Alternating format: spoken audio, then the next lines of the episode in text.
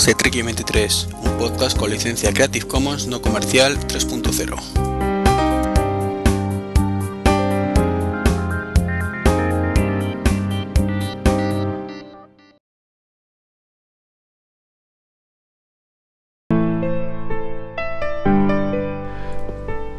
Hola a todos, ¿qué tal? Muy buenas, bienvenidos a este podcast número 96 del blog podcast de Trek 23 eh, que estoy grabando un domingo 22 de enero.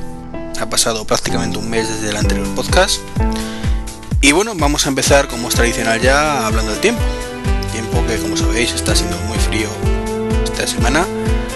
Y el viernes pues entró en calorcito y, ahora estamos a temperatura bastante agradable para ser 22 de enero. Y bueno, evidentemente os estoy vacilando, no estoy mirando el parte y era simplemente una coñita en base al podcast anterior que, parece ser que gustó la coñita En fin, eh, lo que sí ya va en serio es que ya comenté que grabaría cuando tuviera cosas que contar. Y desde el podcast anterior, mm, en plan inocentada, el gobierno la jugó y bueno, ahora hablaré de esas cosas. Y bueno, tengo temas para un buen podcast. Creo que no muy largo quizás, pero sí para, para un podcast pues de, un ratito interesante. Y bueno, vamos a empezar. Eh, como he dicho, el PP no la metió doblada mm, directamente. El PP, que es el gobierno actual. Mm, independientemente que dijera en, campaña electoral, yo no voy a subir los impuestos y patadín patatero. Bueno, pues también dijo que, que no iba a aprobar la ley SINDE y, el día 29 de, diciembre, en plan inocentada, pues aparte de subir los impuestos, creo que fue el 29 o el 30, no recuerdo ahora mismo, incumpliendo el programa electoral, pero bueno, no, me quiero meter en temas que se salgan de la tecnología, pues aprobó la ley SINDE. No la ha metido doblada, como digo, porque, vamos, no sé, un gobierno que, que gana unas elecciones mintiendo de esa manera me parece increíble. Eh, bueno, el caso es que no la ha metido doblada, como iba diciendo, ley sin de aprobada, ya se ha hablado y se han escrito ríos de tinta sobre este tema. No está muy claro si se aprobó tal y como la tenía la, ministra sin de anterior, que, estaba muy mal, pero no, no soy nada optimista respecto a que haya algún cambio que nos beneficie de alguna manera a los internautas. Son todo desventajas eh, y ahora, pese a lo que diga el gobierno, pues cualquier página que a un señorito de la SGAE le parezca, porque él lo dice, que infringe los derechos de autor, pues es censurada. O puede ser censurada. Así sin más. Luego ya, si con el tiempo se decide lo contrario, bueno, pues ya veremos. Pero ahora eres culpable mientras no se decida lo contrario, en vez de ser inocente mientras no sean capaces de demostrar lo contrario. Como sabemos, esta ley fue promulgada por presiones de Estados Unidos, fue un algo bastante cantado cuando salió el tema de Wikileaks, que se filtró pues que había sido todo por presiones de Estados Unidos. Un Estados Unidos que ahora estaba en debate para aprobar la ley SOPA, que era más o menos, más o menos, la ley SINDE de allí. No sé si hay alguna cosa que cambie especialmente, pero la idea es la misma, y es hacer lo que nos dé la gana, y los derechos de la gente pues son secundarios y, bueno, por supuesto hay que proteger los derechos de autor por encima de todo y, de todos. El caso es que eh, la sopa ha tenido, al igual que en España tuvo en su momento la ley SINDE, eh, pues muchas presiones por parte de, mucha gente, evidentemente, de todos los internautas y, y sorprendentemente, no sorprendentemente tampoco, afortunadamente por empresas importantes como son Google, como son Apple, como son Microsoft, digamos que las que cortan el bacalao en el mundo tecnológico. Esto ha hecho que el gobierno de Obama pues se dé cuenta que no puede aprobarla sin más. Y ha reculado un poquito. Ha reculado un poquito y de, de momento parece ser que no, no se va a aprobar. Claro, yo me alegro de que Sopa ha ido a la mierda, pero me parece desastroso que después de que nosotros por sus presiones nos metan la ley SINDE sí o sí, ahora ellos, que son los que tienen que hacer lo mismo, pues no lo hagan. Que yo me alegro, evidentemente, pero lo que quiero es que me quiten de aquí el designe. Una ley que además, eh, pues, se ha demostrado además en los últimos días que no es necesaria. No es necesaria porque seguro que, os habéis dado cuenta, ha salido en todas partes, que Megaload ha sido cerrado por el FBI. Que además operaba en Alemania. Y los motivos del cierre pues son que supuestamente esta página pues eh, ayudaba a distribuir ilegalmente películas. Y se lucraban de ello. Aquí hay un debate bastante interesante, pero lo que está claro es que se han podido cerrar Mega Upload y ahora entraremos en detalles de cómo lo han cerrado y si está bien cerrada o no. ¿Para qué necesitan una ley como la SOPA o una ley SINDE? Pues mm, sí, si hace falta, para no tener que, que recurrir a un juez y que pueda quitarte la razón, pero por lo demás es evidente que hay mecanismos legales en Estados Unidos en este caso y no creo que difiera mucho de los que tenemos en España para cerrar una web si realmente está lucrando con, con material mm, ilegal con derechos de autor. Y entrando en Mega allá, porque ya eh, la cuestión es, ¿han hecho bien? Porque hombre, mm, sabéis, si me escucháis desde hace tiempo, que a mí me gusta eh, equiparar, equiparar, perdón, el mundo 2.0 o Internet o el mundo tecnológico, como queráis llamarlo, al mundo 1.0 o mundo real, por decirlo de alguna manera. Y más o menos creo que las reglas básicas deben ser las mismas en ambos casos. No me gusta que porque no les gusten las cosas como son, apliquen reglas distintas y doble raseros. Eh, Mega Blood no deja de ser un disco duro virtual. de acuerdo que digamos que han jugado con fuego muchísimo, más de lo esperado.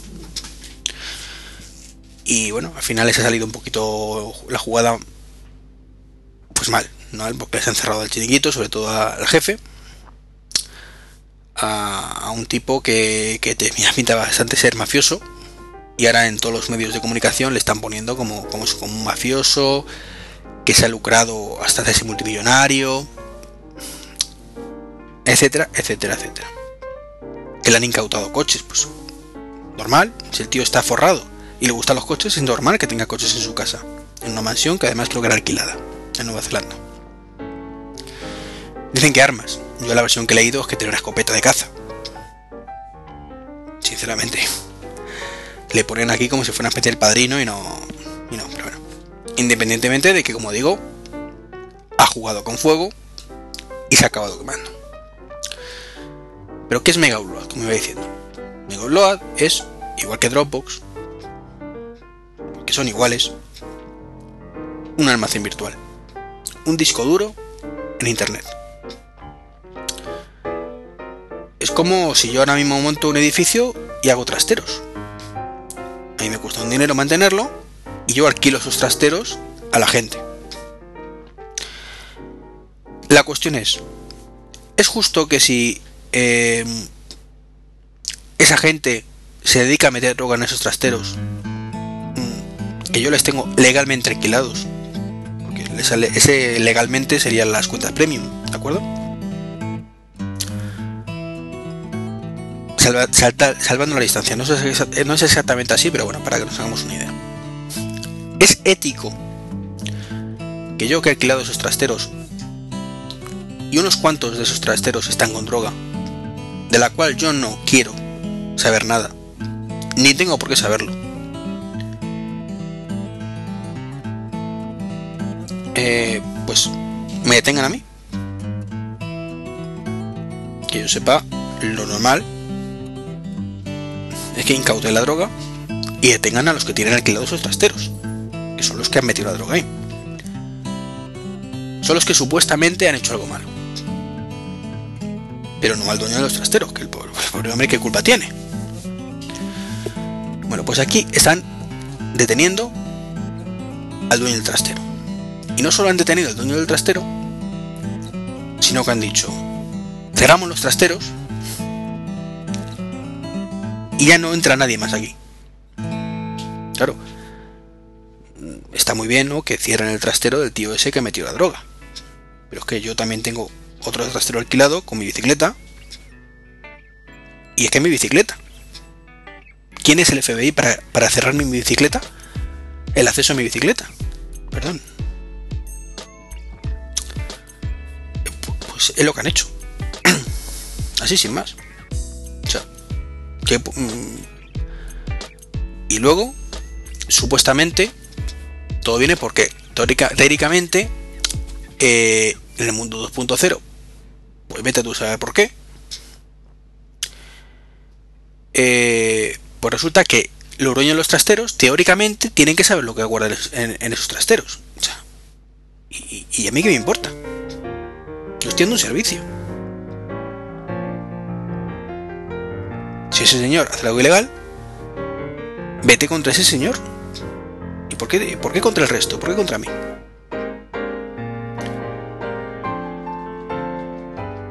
Que de acuerdo, el caso de Mega era flagrante.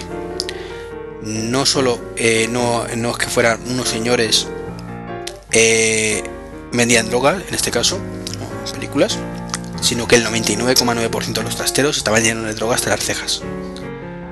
Es decir, que por huevos, yo que soy el dueño, a poco que tenga un todo de ojo, sé que están capichando con droga mis dominios y algo debería hacer. Porque me la puedo buscar. ¿De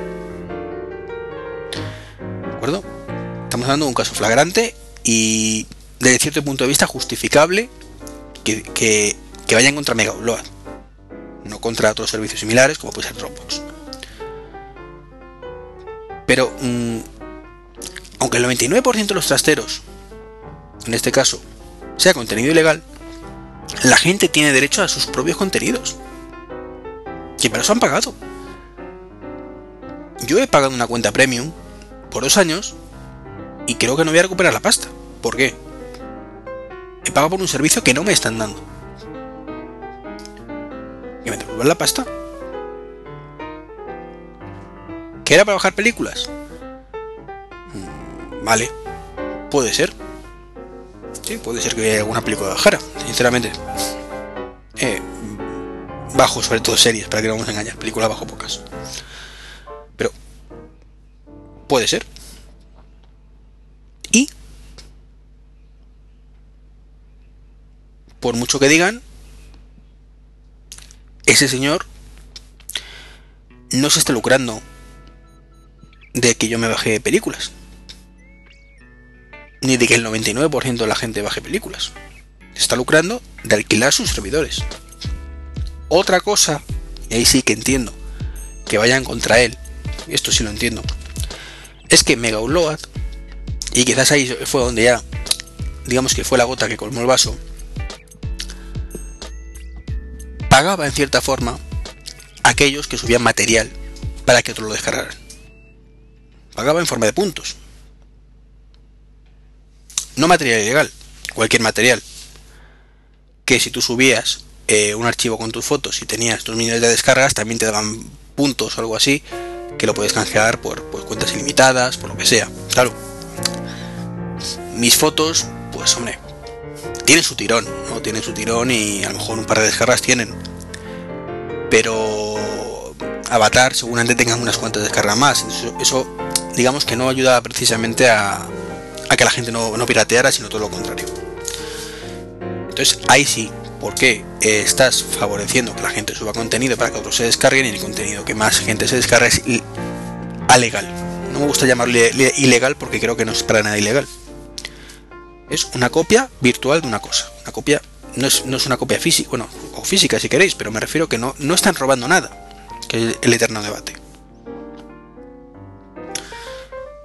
Entonces, bueno, eso es un poco lo que, como veo yo el caso Mega Upload. Tampoco es que he investigado hasta, hasta meterme en la cocina, ni mucho menos. Pero por lo que he leído y lo que el concepto que tengo, creo que eh, mal cerrado quizás no esté, poniendo los puristas, hasta quizás sea un poquito justo que hayan detenido a este tío, por esas formas de proceder, ¿vale? Pero creo que cerrar todo el servidor, todos los servicios y que la gente no tenga acceso a esa información ni opción de recuperar su dinero, no me parece éticamente ni legalmente correcto. No sé si legalmente será correcto o no, no soy abogado, pero desde luego me parece que muy, muy, muy ético y justo no es. Entonces, bueno, ese ha sido el primer tema, o los dos primeros temas que quería hablaros, de la ley SIN en España, que no la metieron doblada, como he vuelto a decir. Sopa, que al final los que fueron principales promulgadores de la ley SINDE no han hecho lo propio en Estados Unidos, por fortuna. Esto, ojito, no ha terminado todavía. No ha terminado todavía porque, claro, Hollywood, pues a, esto lo ha tomado, se ha tomado muy mal. O sea que, que el gobierno de Obama se dé cuenta de que no es justo por las presiones, ¿eh? por las presiones. Tampoco penséis que, que les ha venido se, les ha iluminado la, bombilla y han dicho, uff, qué, cabrones seríamos por hacer esto, pobre gente. No, no. Simplemente, pues son muchos votos que podrían perder, están en época de reelección. Y, Hollywood, pues se la ha tomado como le retiran el apoyo. Y ahora van a hacerle. Se la van a jugar a Obama. Ya han anunciado medidas, han anunciado que no van a participar en su campaña, no van a donar dinero para su campaña eh, van a hacer todo lo posible para que la gente no les done dinero. Entonces, bueno, digamos que hay todavía la, guerra esta de sopa y pipa y acta y demás historias, bueno, actas en Sudamérica, no sé en qué país exactamente, no ha terminado ni mucho menos. Simplemente ha sido una pequeña batalla ganada por el sentido común en una guerra que, desgraciadamente las armas nucleares la, la tienen los, los que no tienen mucho sentido común y miran solo por sus intereses por encima de, de los intereses generales. Pero bueno, pasaremos al siguiente tema. En este caso os voy a hablar eh, del CES, que acordaros que comenté que habría mucha chicha. La verdad es que con todo lo que ha pasado últimamente con el tema de Mega de la sopa eh, y de una presentación de Apple que fue hace tres días, me ha revolucionado un poquito el guion y voy a hablar un par de cosas menos de las que estaban previstas del CES, pero vamos, las más llamativas, como son por ejemplo eh, que Samsung eh, ha presentado una, una ventana transparente inteligente que han llamado, que es pues, básicamente una pantalla transparente, sí, una pantalla de, supongo, no será LED, no sé, no sé, totalmente transparente, que ves lo que hay al otro lado. Es multitáctil. Y bueno, hasta tiene opción de poner una persiana virtual, evidentemente, que se oscurece. Va a ser lo bueno que tiene un monitor, que puede coger diferentes colores puedes poner widgets del tiempo, tu Facebook, mandar correos, como digo, multitáctil. No es muy grande de momento, pero eh, está genial el concepto. Un concepto que sinceramente no va a llegar a ningún lado, a menos entre el público generalista, pero que es, creo sinceramente que no va, no va a triunfar. Eh, no desconozco el precio, pero más que nada no porque no me parezca una buena idea, sino porque me parece una muy buena, idea. Pero creo que el porcentaje de personas que mm, cambiarían su ventana por algo así, teniendo en cuenta que aparte tienes que enchufarlo y, todo el rollo, tiene, que llevar una instalación eléctrica y de que alimente todo eso, con, con su acceso a la red wifi, supongo, para poder comunicarte con el exterior, etcétera, etcétera, etcétera bueno, digamos que eso es algo propio del domótico y de la del mundo de la domótica y que sabéis que hoy por hoy todavía la domótica no está muy generalizada, salvo en casas nuevas y que son especialmente caras. Entonces, es una pena, es una pena porque creo que el concepto es mola un montón, pero quizás todavía sea pronto, sea pronto. Y otra cosa que han presentado los de Samsung la verdad es que está chulo lo, que ha presentado Samsung. tres cositas muy, muy interesantes. Una, la ventana inteligente. Eh, otra, un dispositivo que eh, basado en Android que añade Skype a cualquier televisor. Con una cámara web que, está gobernada por un por Android. Una especie como de Apple, TV para que nos, imaginemos un poco un concepto parecido. Entonces es un sistema operativo Android y claro, tiene hay Skype para Android. Supongo que esto será una versión especial. Y, bueno, pues tú pones la cámara y puedes ver en cualquier televisor eh, tener una charlita por Android, o sea, por Android, por, por Skype. El concepto me gusta bastante. De hecho, si no fuera porque mm, tengo actualmente, como sabéis, un Mac Mini conectado a la televisión, con una cámara web y por supuesto Skype, pues mm, cuando saliera al mercado, si es un precio razonable, que no desconozco cuál será, sería algo que me plantearía seguramente en algún momento. Pero eh, si es un concepto barato, por barato entiéndase 100, 150 euros, creo que puede, puede ser una cosa bastante chula. No tengo muy claro si ese concepto, ese Android, es realmente un Android basado de los teléfonos y modificado para esto, o es el mismo Android que van a utilizar en el Google TV.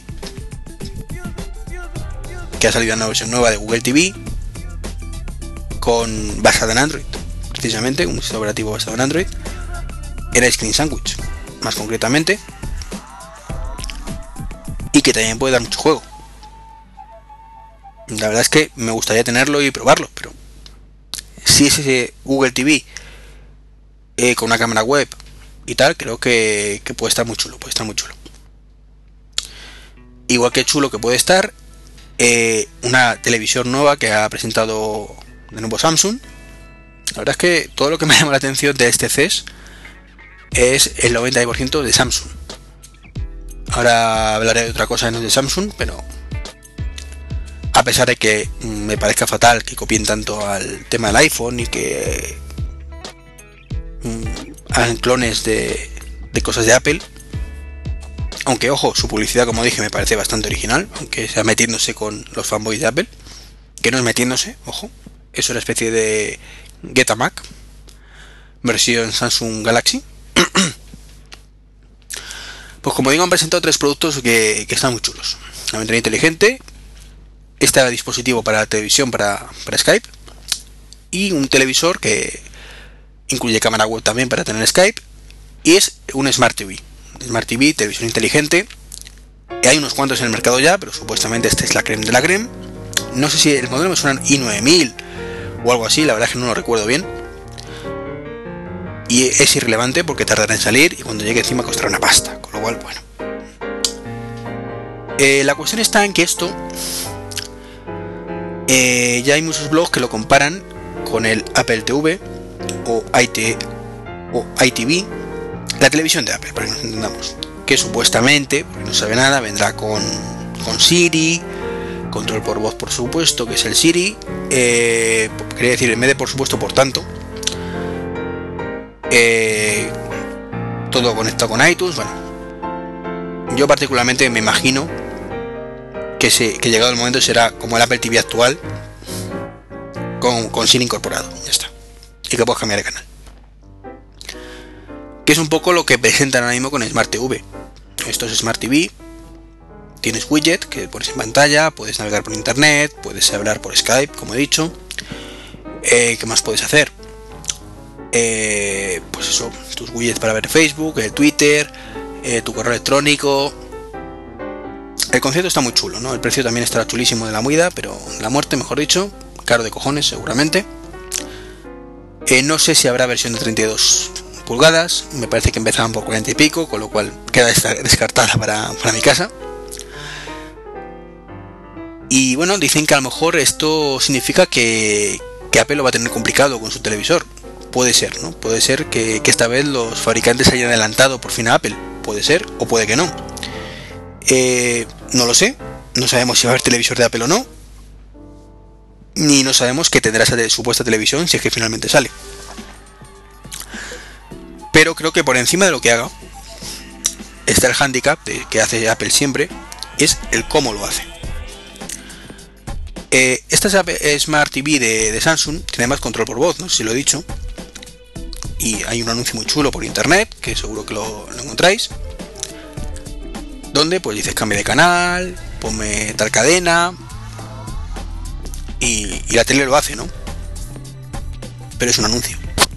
Entonces falta por ver que realmente yo, si pongo esto en el salón, y le digo, ponme telecirco, pues acierte, o vétame telecirco, ponme la 1, ponme telemadrid, ponme antena 3, sube el volumen, bájame el brillo, ponme la consola, ponme el Mac mini, que todo eso lo entienda perfectamente y lo haga.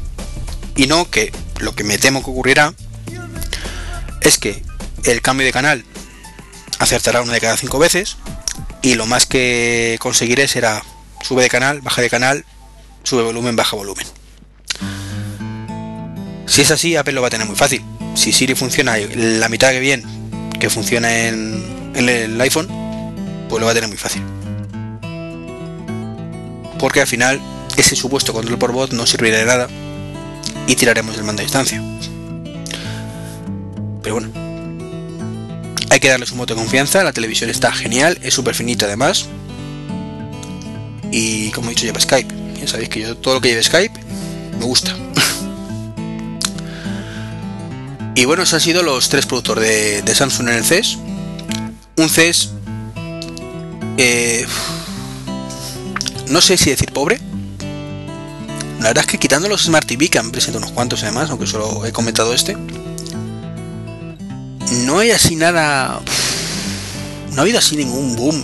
Bueno, el otro que me ha llamado la atención es el, el Ardron 2.0. Y el nuevo de, Parrot, ¿no? que es el, el cuatricóptero este que salió el año pasado, que me quedé con ganas de tenerlo. Y ha salido una nueva versión 2.0 que físicamente varía un poquito. En teoría ahora tiene graba vídeo 720p eh, creo que los rotores funcionan mejor, tiene un modo de estabilización, tiene más modos de software que teóricamente, sinceramente, deberían funcionar igual de bien en el antiguo, con una pequeña actualización, pero que no lo van a hacer, evidentemente, para que compres el 2. Y lo que me ha chocado mucho, y en ningún sitio lo han comentado, o al menos no lo he leído en ningún sitio, es la batería. El, el AR Drone, o AirDrone, la versión primera, tiene una batería que tras no sé si eran 40 o 45 minutos de carga, te duraba 10 minutos escasamente. Que fue uno de los motivos por el que descarté su, adquisición. El concepto me mola un montón, pero sinceramente, si voy a tener que tirarme dos horas o una hora y pico esperando para que cargue, y esto lo estoy diciendo un poco de aboleo, que lo mismo más tiempo, y, y voy a durar 10 minutos y ya la vuelta a empezar, no lo veo el asunto muy divertido que se diga. La cuestión es, ¿el 2.0 mejora eso? Porque yo creo que si no mejorara, lo habrían comentado. Y no lo comentan en ningún sitio. Lo cual me mosquea. Porque es más de lo mismo. Ahora puedo grabar a 720p, está muy bien. Pero puedo grabar 10 minutos. ¿Qué hago con eso? suena más a, chuminada curiosa que, algo realmente útil. Dejando de lado que evidentemente una calidad de 720p en una cámara está muy bien. Y es mucho mejor que, la VGA que traía antes o lo que fuera. Su precio además supongo que se mantendrá en unos 300 euros o 300 dólares. Según lo que cueste cuando, cuando salga en, en Estados Unidos sale creo que antes del verano y aquí en España pues a lo mejor supongo que para septiembre, una cosa así. Veremos, veremos si, si realmente eso mejora o no mejora, la batería qué tal. En fin.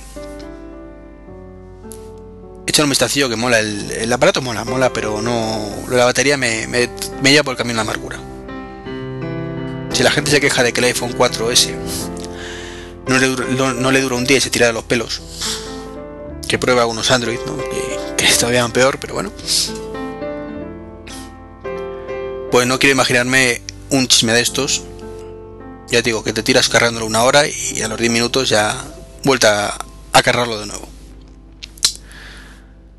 y con esto acabo la parte del CES. Un CES, como digo, un poquito like. También quizás, mm, como os comenté en podcasts anteriores, no he podido analizarlo a fondo. Y es posible que me haya saltado un montón de noticias sumamente interesantes. Pero bueno, estas que os he dicho y alguna otra que he descartado son las que más me han llamado la atención. Y me meto ya en la presentación que Apple hizo el pasado día 19, el jueves pasado, en Nueva York. Una presentación que ya se anunció como que iba a ser para educación. Y que, por tanto, con un poquito de sentido común, y además, en esta ocasión los rumores apuntaban a ello, iba a ser muy descafinada no iban a presentar ni el iPad 3, ni el iPhone 5, ni nueva gama de iMacs, ni nueva gama de MacBook Air. No, no. Evento enfocado a educación, como mucho, podríamos meter ahí el iPad 3, como mucho. Y no creo. De hecho, no ha sido así, evidentemente. Entonces, bueno, pues no entiendo las decepciones que ha habido. O sea, eh, una presentación like para productos like. O sea, enfocado a la educación. Y han presentado eBooks 2.0, el programita de libros electrónicos que tiene Apple para el iPad y el iPhone, con un nuevo formato de libro, que es un libro interactivo, como puede meter vídeos, animaciones, eh, cosas, eh, widgets, eh, ¿qué más puedes hacer? la verdad es que está, está, muy chulo. Puedes hacer animaciones en 3D, meter incluso keynotes incorporadas. Está muy chulo el formato.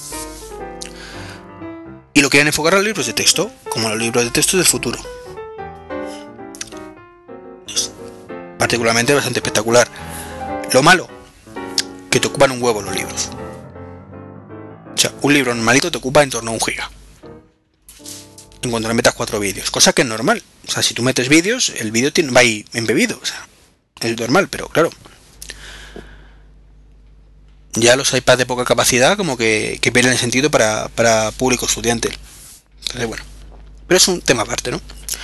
Presentaron, como digo, esta nueva versión de libros electrónicos, iBooks para verlos, iBooks 2.0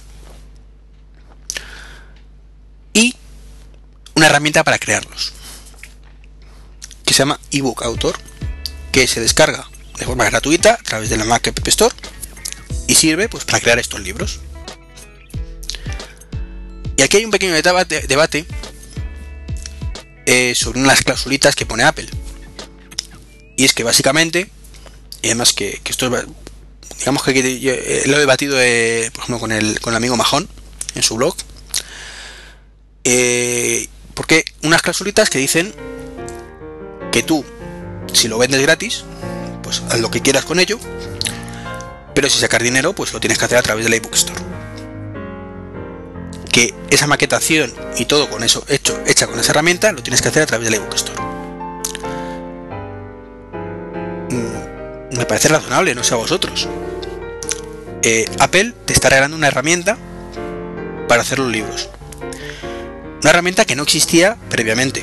Es decir, si hace tres versiones existe ebook author y te permitiera publicar los libros donde tú quieras, en Amazon, en iTunes, en, ebook store y en la biblioteca del colegio, que también es 2.0, por ejemplo, pues sí me parecería mal que de pronto quedaran ellos la ebook store y cortaran el grifo al resto para fomentar su propia tienda.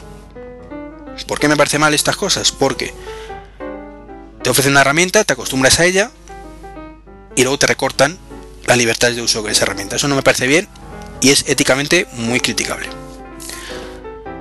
Pero no es así. ¿De acuerdo? No es así. La herramienta sale ahora. Es totalmente gratuita. Con lo cual la puedes usar o no. Eh, pero desde luego la puedes adquirir sin gastarte un duro. Y Apple no ha dicho que todos los libros publicados en, la, en el ebook store tengan que estar creados con esa herramienta, no te obligan a utilizarla. Es una herramienta que ellos ponen a tu disposición. Si quieres la utilizas y si no, no. Pero ya que ellos han hecho la herramienta y ya que ellos tienen una tienda, creo que es razonable que te digan, pues joder, ya que utilizas mi herramienta que no te cuesta nada, por lo menos, si lo vendes, véndelo a través de mi tienda. Creo que eso es completamente normal y no es criticable. No es criticable, por eso mismo que. Apple no te obliga a utilizarlo. Tú no tienes ninguna obligación de utilizar eso. Tú puedes publicar tus libros con otras 50.000 herramientas que existirán y que están ahí a tu disposición. Que sean de pago, que sean gratuitas, más bonitas o más feas. Pero puedes publicar tus libros en Amazon, en iBook Store y en la tienda virtual del colegio. Úsalas. Ya está. ¿No, te, no quieres publicarlo solamente en iBooks Store? Pues estupendo. No utilices la herramienta de, de Apple. Utiliza las otras. Lo que sí me parece fatal, y es que con la educación hay que jugar, es lo contrario. Es que los libros que publiques en ebook store, que aparte es un formato, digamos que es un formato de pub avanzado, de sus libros que se llaman punto .ebooks, es un formato, digamos, propietario de Apple. Y solo podemos usar ese formato propietario de Apple con dispositivos iOS. Eso sí que es criticable y eso ahí creo que me parece lo que me parece mal. ¿Por qué? Porque tú no puedes obligar, y creo que Apple debería meterle caña en ese aspecto, el gobierno de Estados Unidos en este caso, que es el único que le puede hacer algo, a que todos los alumnos de un colegio, de una universidad o de lo que sea, tengan un iPad. ¿No? Podrás obligar, igual que les obligas a que tengan los libros de texto, que tengan una mochila, pues les puedes obligar a que tengan una tablet, si quieres, o un ordenador. Y que con ese ordenador tú puedas ver los formatos, pero claro, Apple no permite ver esos formatos. Entonces, me parece fatal con los libros normales. ¿De Los que yo me he comprado la bibliografía de Steve Jobs y tengo un problema, y es que no puedo sacarlo a, a otros dispositivos que no sea el iPad. Eso no me gusta. Y no me parece ético, sinceramente. Igual que en su momento hicieron con con iTunes, el iTunes Store. Pero la música tú la puedes sacar y escucharla en cualquier dispositivo porque es tu música. Entiendo que los libros deberían ser iguales. Entonces, como digo, me parece criticable, muy criticable que esos libros diseñados con ebook author o herramientas similares que estén publicados en la iBook Store solo puedas consultarlos con un iPad, porque ya estás obligando al público estudiantil o estudiante a tener un iPad y no me parece bien. Eso lo siento, pero no me parece éticamente correcto. Ahora, que Apple haga una herramienta que, insisto, es gratuita. O sea, si te cobraran 300 euros como ocurre con el Office, pues entiendo que digas, mira tío, te estoy pagando 300 euros, eh, eh, por lo menos deja que haga lo que me dé la gana con esos archivos. Pero no, es gratuita. Que sí, que ahora dirán, no, es que el resto de herramientas son más feas, no son tan intuitivas, cascan.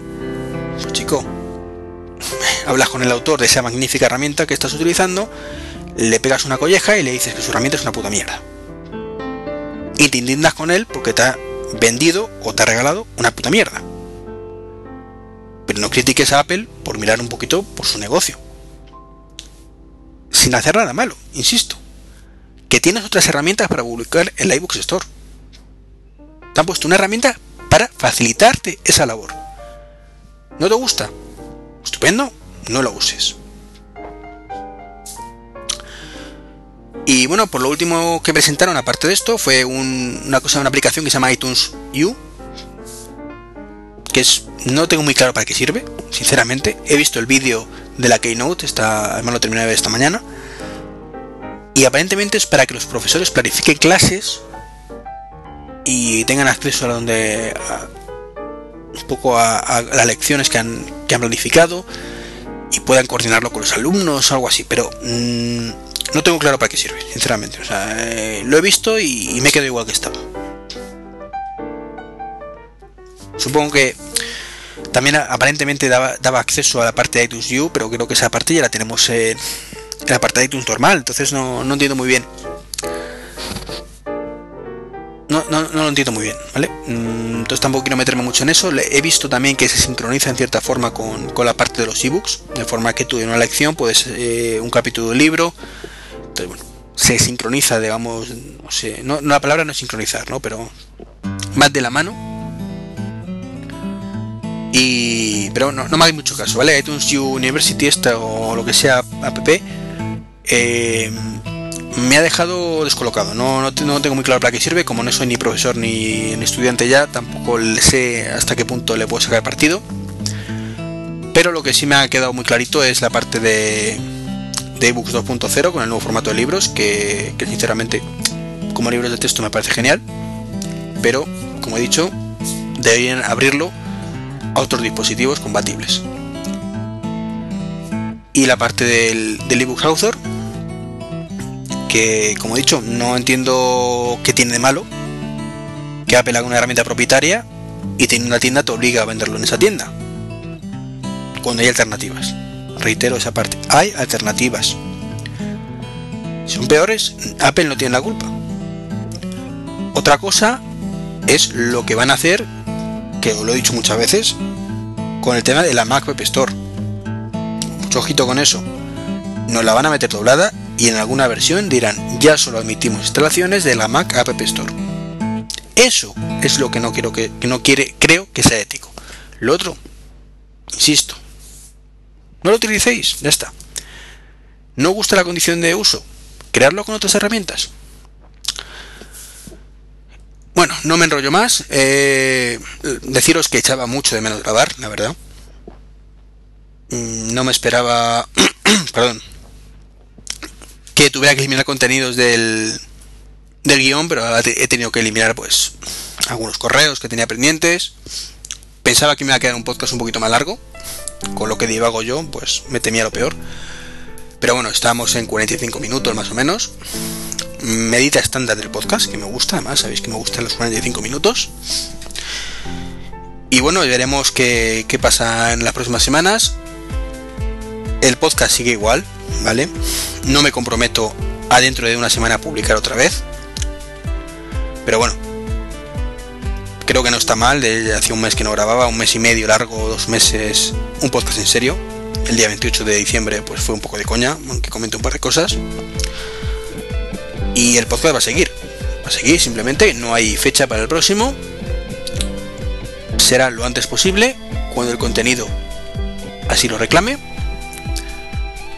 Y a ver qué tal. Eh, poco más que deciros. Feliz año me estoy dando cuenta es el primer podcast del año y no he dicho nada, soy lo peor. Feliz año a todos. Y nada, os dejo como siempre hasta el próximo podcast, que reitero, no sé cuándo será. Si queréis leer el blog, la dirección del blog es www.treki23.com, donde además llevo una racha que estoy publicando relativamente bastantes eh, análisis de productos. He tenido la suerte de que tanto Proporta como Mobile Fan me han cedido algunos productos y tengo el y tenéis ahí las reviews. Incluso tengo dos pendientes de publicar de, Mobile Fan que llegarán en los próximos días. Eh, pediros disculpas porque he publicado algunos vídeos de reviews y ocupaban mucho. Lo siento. Es que no, no me di cuenta que ocupaban tanto cuando lo subí pero bueno espero que no se repita y, y no molestaros con esos temas. Y nada más, si queréis mandarme un correo electrónico, la dirección es trek23.gmail.com, ¿de acuerdo? Un abrazo a todos y nos vemos y a todas, por supuesto, nos escuchamos en el siguiente podcast. Hasta luego.